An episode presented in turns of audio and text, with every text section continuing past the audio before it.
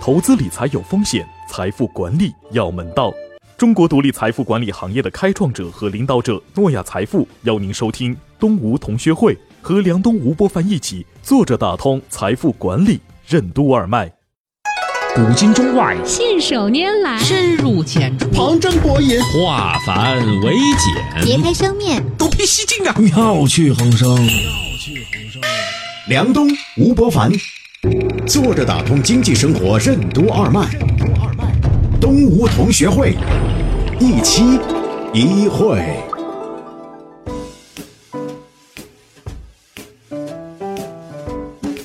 坐着打通经济生活任督二脉，大家好，欢迎收听今天的东吴同学会，我是小梁，对面的是老吴，老吴你好，大家好。哎，最近啊，我们自己的那个私塾里面呢，有同学呢说特别喜欢喝茅台，大家就去团购一个吧。嗯，结果没有想到，等了差不多一年，钱都交了，一年都拿不到货。哇，现在茅台股票不是也涨得很厉害吗？啊我在想，都400应该是快五百了，四百九十几了，快五百了，很有可能会超越五百。就是大家就不理解，说不是已经打击完三公消费了吗？政府单位喝酒，你敢喝茅台肯定是不行的，是吧？嗯，个别的人敢把它装到矿泉水瓶子里面喝，一般都不喝了，都不敢喝。所以呢，理论上来说，它这个消费力是大大削弱的。对，曾经啊，几年前啊，有两三年前，我遇到一个业内人士，他跟我讲，现在茅台要八百二保卫战，嗯，就是往下掉啊，那个价格，那曾经两千多都有了嘛，对吧？呃，一直往下掉掉掉掉。他为什么要保卫八百二这个价位呢？如果一旦是八百二保不住，按照他们的规律，也不知道是一个什么算法，下一个底线就是五百。说当时他们特别有危机感。这个事情嘛，就像那些股评家说，冲破了两千点大关之后，就直奔两千一百点了。这句话听起来好像很具学术性，是吧？其实你也不知道为什么会要这样讲啊。跌破两千点大关之后呢，就一千八百点了，或者一千九百八十点了。嗯，一千六百点了。但是呢，的的确确，我们会发现现在你要想买一个茅台挺难的，凭证儿啊，每个人呢只能买一瓶啊、两瓶什么的，呃，限购。哎，我说就很奇怪了，你知道限购房子可以，是茅台它为什么也要限购呢？后来才发现呢，原来这市场上啊，不光是人们在喝茅台，其实现在囤茅台的人很多。对，为什么最近茅台酒突然开始供不应求？什么是符号消费？具有准金融属性的产品通常有哪些特点？欢迎收听东吴同学会，本期话题：理财酒还能火多久？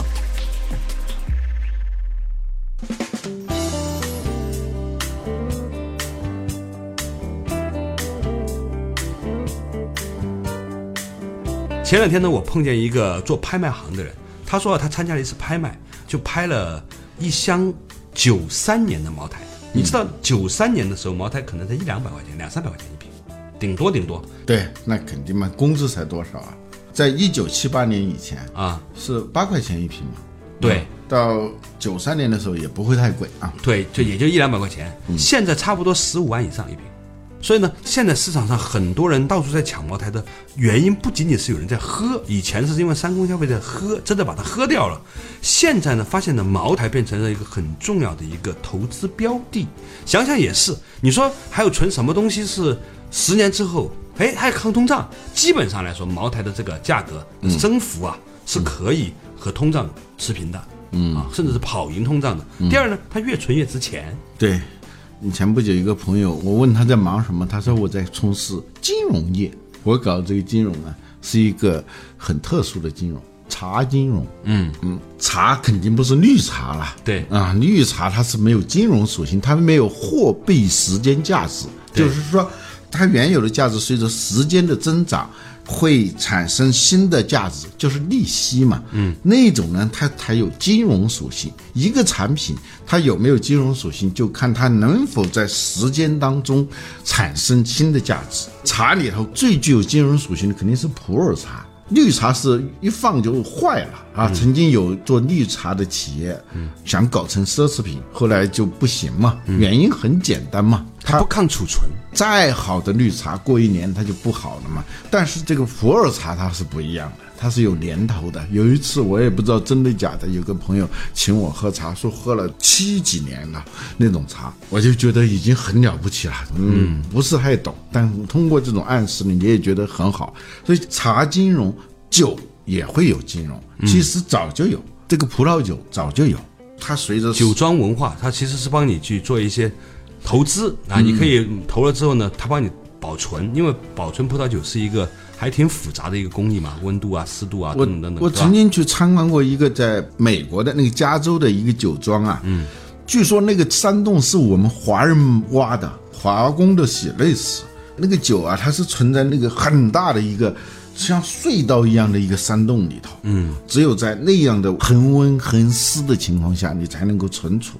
保值才能增值、啊，所以这些酒庄本身它就带有了某种金融机构的属性。啊，而且呢，你想想看哈，你现在去参加一个婚礼，你拿出一千两百块钱，你不觉得正正常常？嗯，但是你带了一瓶茅台过去的话呢，也还算是一个不错的伴手礼。嗯，送酒没有送一瓶的啊，都送两瓶的，一般的人送不起了。送茅台送两瓶送不起了，一般人。啊，这还是两瓶，那讲究的。如果是说好事吃饭啊自己带一瓶带可以带一瓶。说到这里还有一个故事，这是一朋友跟我讲的啊。他厨艺呢原来呢一般，后来呢苦心修炼啊，那个厨艺确实越做越好。当大家都称赞他的厨艺的时候，他就有这个动机去不断的优化自己的厨艺。后来还专门报一个班，学完以后，他要做一件事儿啊、要在最亲密的朋友当中昭示自己厨艺已经上到了一个新的台阶。他精心的做了十个菜，请了一群朋友过来。有一个人呢，也不知道为什么，也是客气还是什么，就带了一瓶茅台酒过来。吃饭嘛，你可以带个东西来嘛，要不然就白吃也不好。对，结果呢是最后他就对那个朋友很有怨气，因为那顿饭吃完过后，大家再来回忆那顿饭的时候，只记得我们喝了哪一年的茅台，对他精心做的那个十个菜根本就没有任何印象。就所有的关注点都在那一瓶茅台酒上，这有点像过去说的那种画龙点睛。你画龙是很费劲的，啊，那是要功夫的。但是画完以后，那个旁边那个人问：“为什么你不画眼睛啊？”嗯，他说：“一画眼睛，龙就飞了，龙就飞了，所以不敢点，一点那个龙就飞走了，所以这叫画龙点睛，点睛之笔。一桌酒席没有听说一桌菜席的啊，一桌酒席最后这个酒啊，它是在里头扮演着点睛之笔。广东人讲菜啊叫送，嗯啊嗯，送呢就是拿来送饭和送酒的，就是拿来送这个东西的。哦哦，叫吃菜叫吃送啊，是送啊。请客不是有怪酒不怪菜吗？对，这酒得好哈。但是呢，我想提醒的就是说，我觉得这个东西呢，其实蕴含着一个很大的一个泡沫。房价又在限购啊，很多人呢又不知道这个钱呢该怎么办啊。股票呢也不是每个人在股票当中挣到钱嘛，嗯，所以呢，现在看过来呢，许多人呢就把这个资产呢用来去购买茅台酒呢，来作为储值和保值。中国有一个很奇怪的现象，就是说，因为这个市场非常大，而且呢信息也不对称，所以呢很容易的形成一种所谓的短期炒作效应。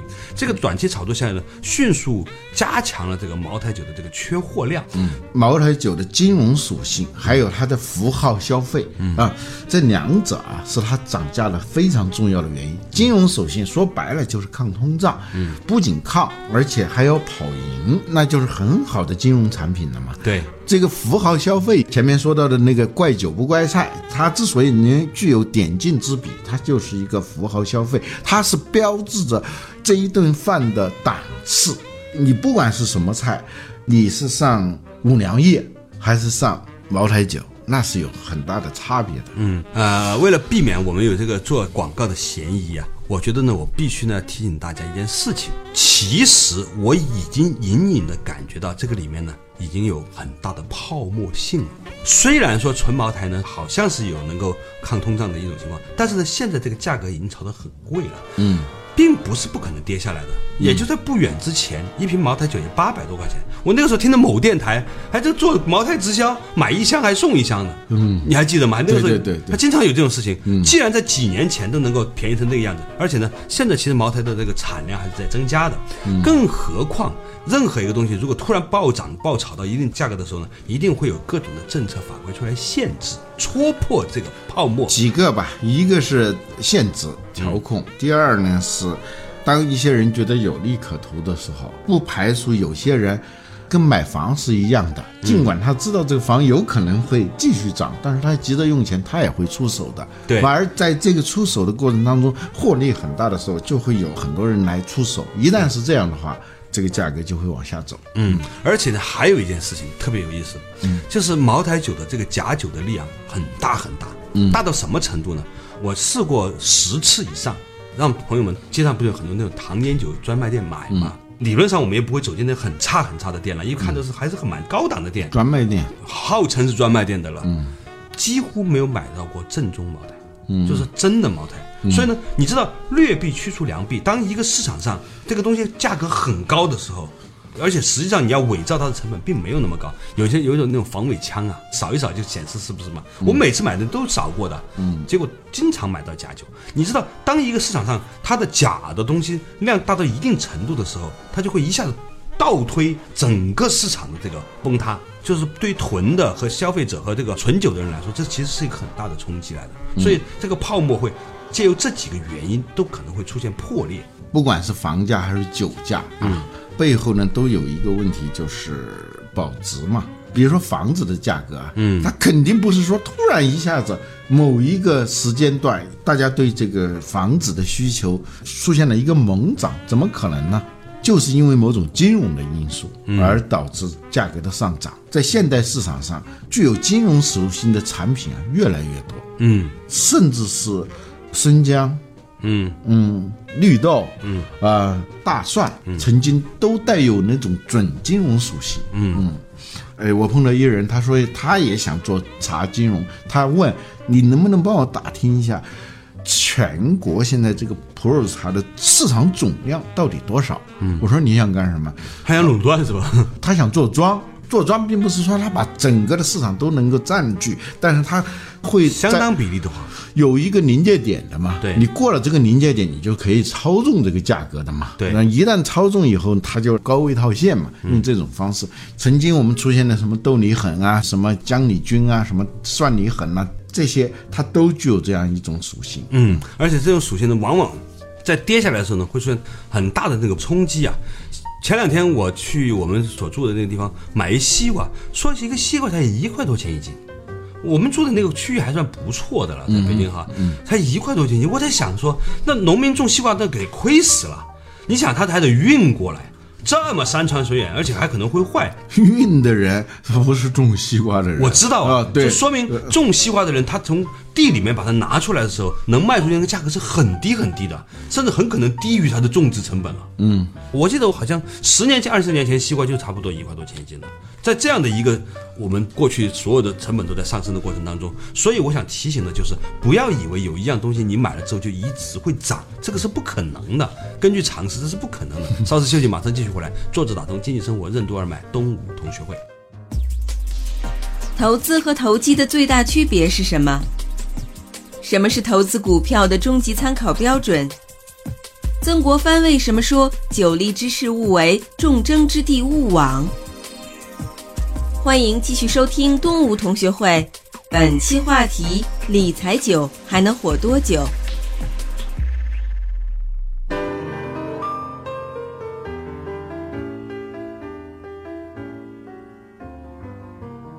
坐着打通经济生活任督二脉，大家好，欢迎收听今天的东吴同学会，我是小梁，对面的是老吴，老吴你好，大家好。今天呢，我们从这个最近的茅台莫名其妙的突然供不应求谈起，但是呢，人们总是很快的就遗忘了一件事情，也就在四五年前，一瓶茅台也才八百块钱，而且还要促销，甚至呢还要八百二十块钱价格保卫战。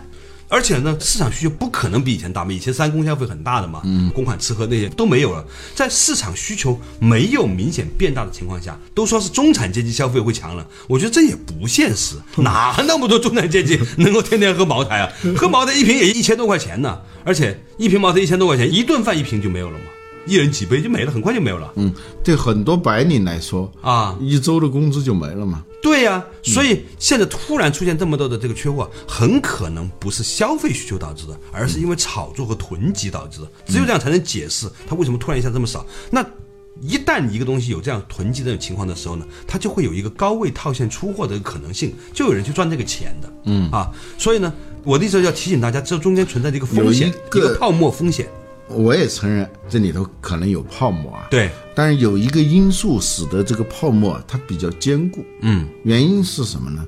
就是茅台酒它有一个属性，嗯，我们前面已经说到了，嗯，它有一个货币时间属性，对，它能够随着时间的增加而价值增加，它确确实实。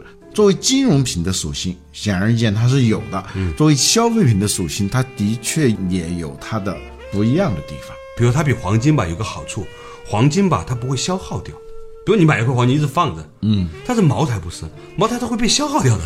这跟茶也是一样的，就哪一年的茶，嗯，总量会越来越少的，这是它的抗泡沫的一个很重要的原因。你记得当年呢，在中国呢有一个很著名的投资人，以价值投资为主的，他一直呢就推荐茅台这个股票嘛。但是呢，后来呢，在零八年还是哪一年的时候呢，就是因为做茅台股票的亏了很多钱，后来就爆仓了。嗯啊，原因是什么呢？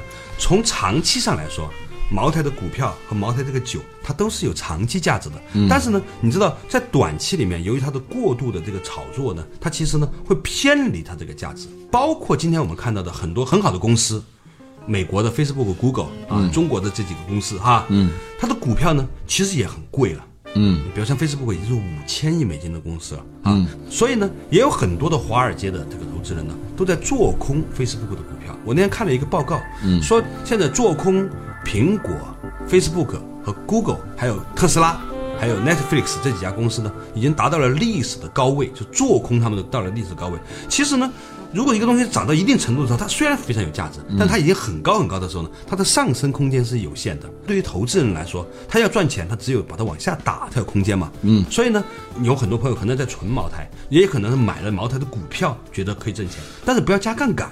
这个东西你能扛得住，五年、十年、二十年，它长期来说是有价值的。但是如果你加了杠杆，一爆仓，它跌下来的时候就很危险我都怀疑有些不仅是个人收藏，啊。是有些机构投资机构对投资机构他这个收藏，投资经理到时间他要发奖金，对他就要出货，他把钱兑现了，然后他要跳槽，对，知道吗？这是为什么有投资经理的地方，他一定要在短期之内把它套现的原因。嗯嗯，对，这是好多投资机构明明知道有些东西是还有很大的成长空间的时候，他为什么还要套现的原因啊？我们以前不讲到过，有一个著名的投资公司，曾经拥有腾讯百分之二十的股份的时候，他赚了多少倍啊？也赚了不少钱了。嗯，他就就出来了。出来了，就几十块钱的时候，原因它有机构本身的属性。基金的它的时间嘛，到时间要解散，要回馈给你的投资人。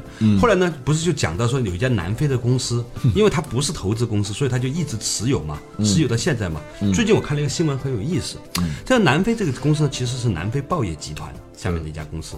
这个公司呢，大概持有腾讯的百分之二十几的股份吧。嗯，曾经到过三十五啊，那那就现在一直都三十几，因为它一直没有卖过。嗯，我前两天看了一个新闻，特别有意思。嗯，说这个公司本身在南非也是一家上市公司。嗯，这些股东发现呢，这个公司所持有的腾讯的股票的价值，比这一家公司全部的价值在股票市场上还要高。那个就像当年那个雅虎投呃，就就是阿里巴巴一样。对对，啊，于是就出现了一个情况，这个公司当年也没有想到有一天腾讯的股票能值那么多钱，大概他们可能手持的大概有一千多亿美金吧。嗯，在南非那个地方，四千八万人口的一个国家，能够做到一千亿美金市值的公司，那太难了。对呀、他自己公司他还有别的业务，还在赚着钱的。嗯，但是因为他的 PE 不如腾讯高，你知道，腾讯有五十多倍 PE，这个公司你在南非，它就是个报业集团啊，它就是个传统媒体集团，所以它的 PE 值并不高。所以呢，他现在正在面临一个压力，就是说他的股东，就像雅虎的股东说的，把它拆了。你把腾讯的股票卖了之后分给我们，都比你现在股价值钱。呃，于是呢，这些股东就一直给这个南非这家公司的这个 CEO 给他压力，就要求要把它拆掉。现在他可能都扛不住了。如果出现这样的话，那就很可怕了，你知道吗？这就意味着说一个大小非解禁。以前不说叫大小非吗？这是典型的大小非解禁。如果这样的话，你今天腾讯的股票，虽然腾讯是一个非常有价值的公司，嗯，但它也不低呀，啊，五六十倍的 PE，嗯，而且呢。呃，很多还是来自于一款叫《王者荣耀》的游戏，嗯，所以呢，这段时间，像那个有一家帮那个苹果做代工的一个做手机的公司啊，一天能涨百分之十几的时候，腾讯在上一个财报百分之五六十的增长，这么大的公司，利润和收入百分之五六十，来自于支付这几个行业有百分之一百七十的增长的情况下。居然这股价没有怎么涨，而且在阴跌爆了之后，大概这十天大概跌了百分之五。所以呢，我看待这个情况呢，就是说，就算一个东西再好，它涨到一定的程度的时候啊，它都有它的风险在。所以呢，讨论回来，如果大家买了那个茅台股票的人啊，大家一定要意识到，它好东西并不代表你一定能在里面挣到钱。因为它的价格已经很高了，对，尤其是如果加杠杆，简单的说就是你不是永远有实力持有，把这个钱不当回事儿的，那你一直会持有的啊。当有各种各样的原因使得一些机构啊，甚至个人。不得不出手的时候，它就会产生一个很大的变量。嗯，这就是为什么巴菲特的这只股票啊，叫巴克斯哈特韦啊，它能够赚到钱的很重要的原因就是它的资金成本很便宜，而且它永远不借钱炒股，所以它扛得住。哪怕这只股票跌了，它只要这个公司本身有价值的话，哪怕这段时间打仗啊各种问题跌下来之后，它还是会回来，它不至于说这个爆仓。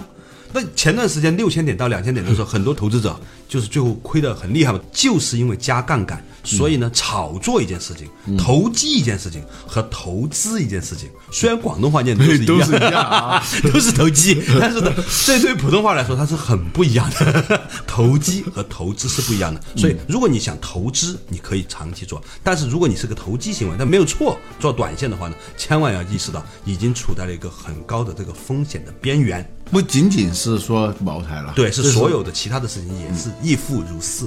我觉得其实整个中国的白酒行业也有类似的情况。嗯，最近一段时间啊，中国的很多的白酒就涨得很厉害，这个股票啊。嗯。但是你要知道，这个股市它有轮替的。嗯。除了白酒以外呢，还有很多行业，什么叫 AI 行业，所谓的人工智能行业，有一些以前八竿子打不到的，生产电开关的。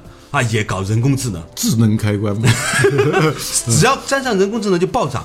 但是这个东西呢，不是说你有个概念之后就可以的，你最后是要拿你的人工智能的相关的利润来支撑你这件事情的。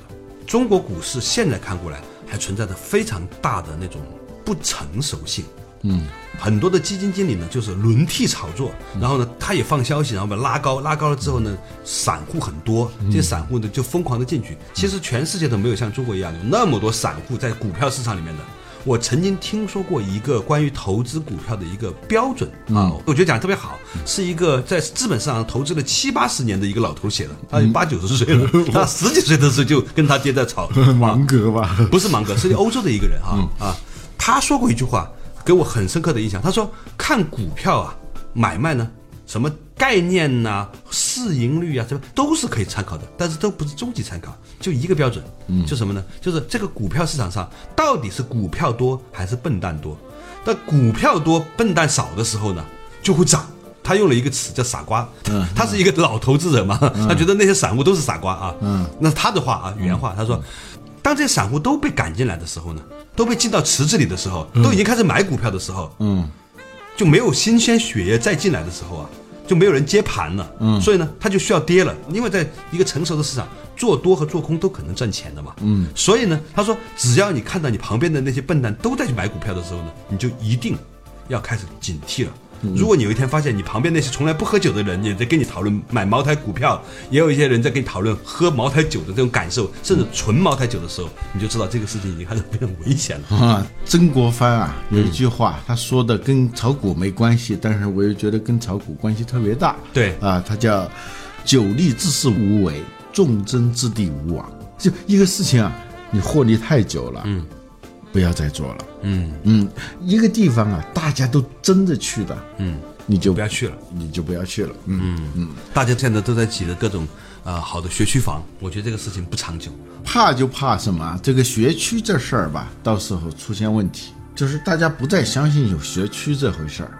现在在教育市场上出现了一种新冒出来的，嗯，有点像小米在手机业里头新冒出来的一些教育机构，嗯，他们是没有什么学区概念的啊，校址都没有啊，呃，就是在线上兼线下租一个写字楼就可以干。对哪个地方人多，他可能赚钱多，他就到哪个地方去。它是一股反学区的势力，颠覆学区，呃，颠覆学区这个格局的一种力量。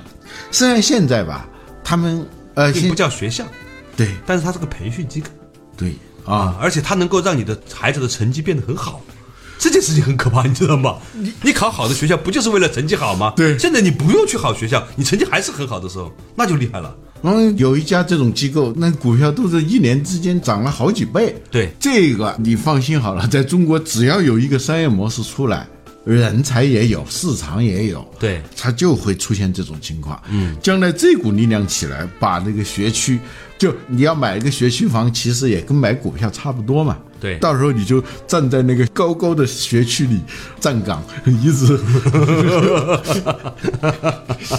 今天在结束之前，我再次提醒大家啊，在市面上好的茅台酒真的是非常少的，所以呢，你可能在炒作囤积的过程当中，也许你囤了一瓶水，也不一定。前两天我有一个学生送给我一瓶茅台，还挺珍惜的，拿枪扫过的，结果打开是一瓶水，他也很尴尬，我也很难受。所以呢，这个事情呢，如果你花了很多的钱，花了一辈子的梦想。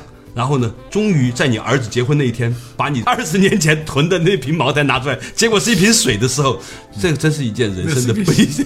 君子之交淡如水。哎呀，如果你儿子还懂得君子之交淡如水的话，也不算是太失败的人生，好吧？感谢大家收听今天的东吴同学会，我们下一期接着一期一会。